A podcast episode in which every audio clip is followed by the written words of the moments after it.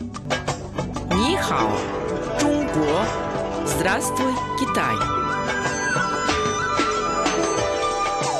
Международное радио Китая, 100-серийная программа Нихао, Чунго, Здравствуй, Китай.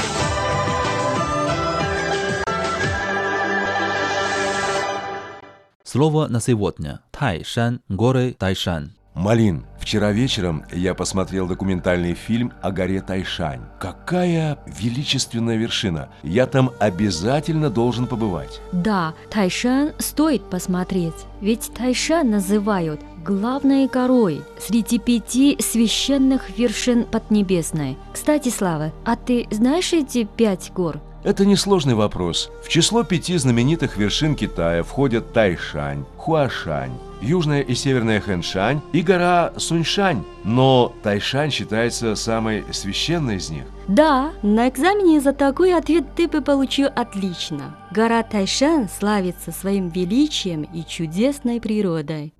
Малин, ты знаешь, Тайшань для меня особенно интересна тем, что она занимает очень важное место в китайской культуре. Раньше я думал, что древние китайские императоры совершали основные жертвоприношения только в храмах неба и земли. Оказалось, что они проводили грандиозные священные церемонии и у подножия горы Тайшань.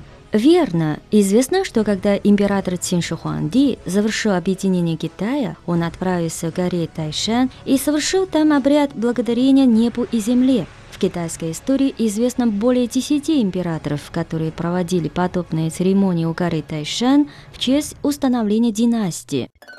Слава, а вот ты наверняка не знаешь, что в китайском языке слово «тайшан» употребляют еще и в переносном значении. Так иногда называют тестя, отца жены. Тесть и гора Тайшань? Я не вижу совершенно никакой связи. Наверное, это опять какая-то историческая легенда? Конечно. Говорят, что более 1200 лет тому назад, во времена династии Тан, император Ли Лунци совершал жертвоприношение небу и земле у подножия Тайшаня. После молитвы он объявил о своем высочайшем повелении повысить всех чиновников в должности на один ранг. Однако один из них, совсем молодой человек, был удостоен повышения сразу на четыре ранга. Это за какие такие заслуги? Объясняется все очень просто. Тестем, начинавшего свою карьеру чиновника, был первый министр императорского двора Чжан Юэ. В его обязанности входило в том числе и устройство церемонии жертвоприношения у горы Тайшан. Ловкий Чжан Юэ воспользовался своей близостью к императору и добился для своего зятя особых привилегий. Остальные чиновники, иронизируя по этому поводу, говорили, что молодому человеку помогла Тайшан. Ну, теперь понятно, почему тесты в Китае могут называть Тайшань.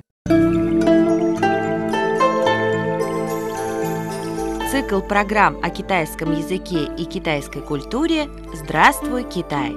Ни хао, Чунго!